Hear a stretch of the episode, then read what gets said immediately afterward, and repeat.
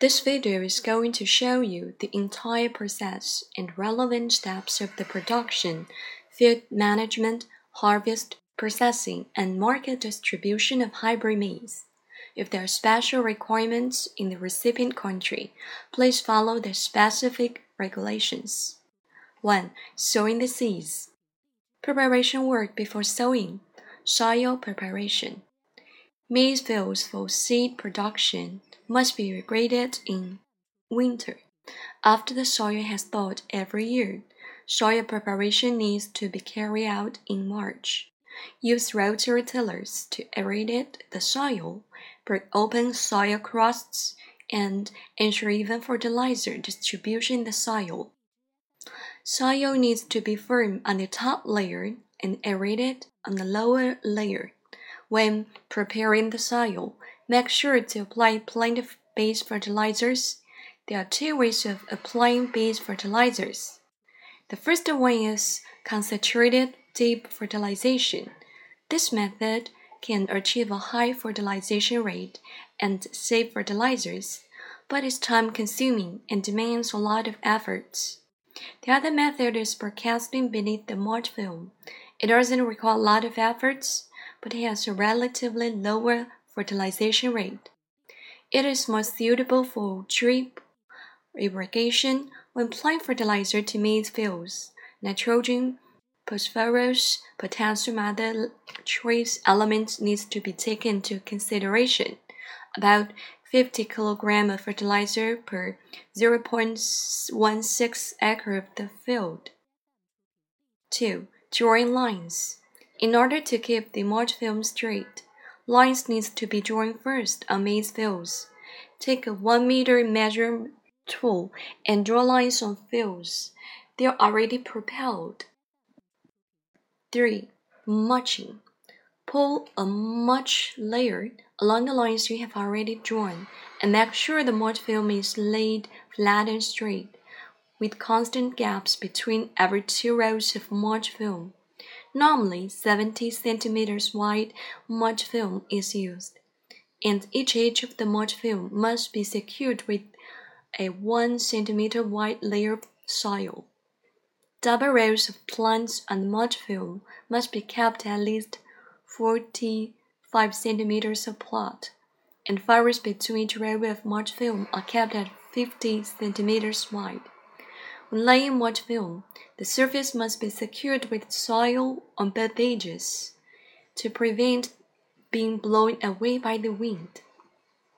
Second, choose a suitable time to sow the seeds. Measure soil temperature.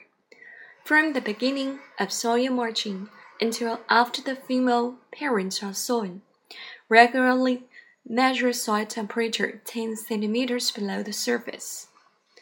Every planting base should set up three monitor stations in different areas every day at 7:30 in the morning, 14:30 at noon, and 19:30 in the evening Temperatures should be measured respectively before sowing the seeds. Novel analysis should be conducted at each three monitor stations. If average temperature reaches 10 degrees centigrade, it's suitable to begin sowing. 3. Sowing the male and female parent. The man-made seed machines, a dibbler and drum seeder. The simple dibblers are the main seedling tools used in the past. They are time consuming and require a lot of work, so they have been gradually replaced by improving tools. New dibblers can control the number of seeds accurately and carry a large amount of seeds. Therefore, they're more convenient and efficient.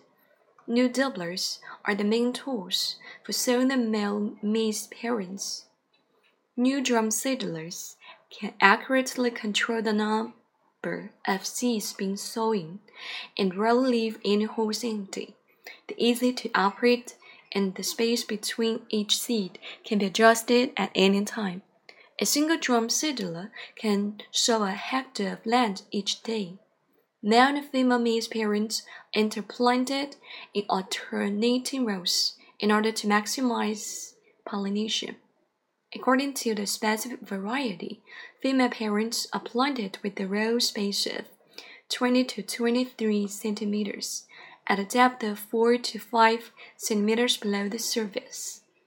Two seeds are sown in each hole to ensure best soil result. Now, let's recap the steps we need to follow before sowing the seeds. Soil preparation.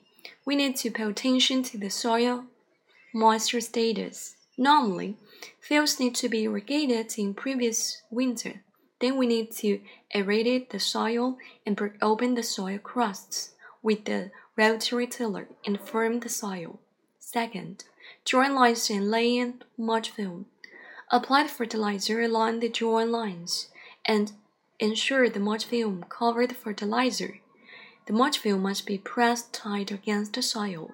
The mulch film must keep at least 45 centimeters wide. Third, sowing the seeds. Before sowing, we need to measure the soil temperature. Female temperature is sown by drum seedlers, while male parents are sown by dibblers.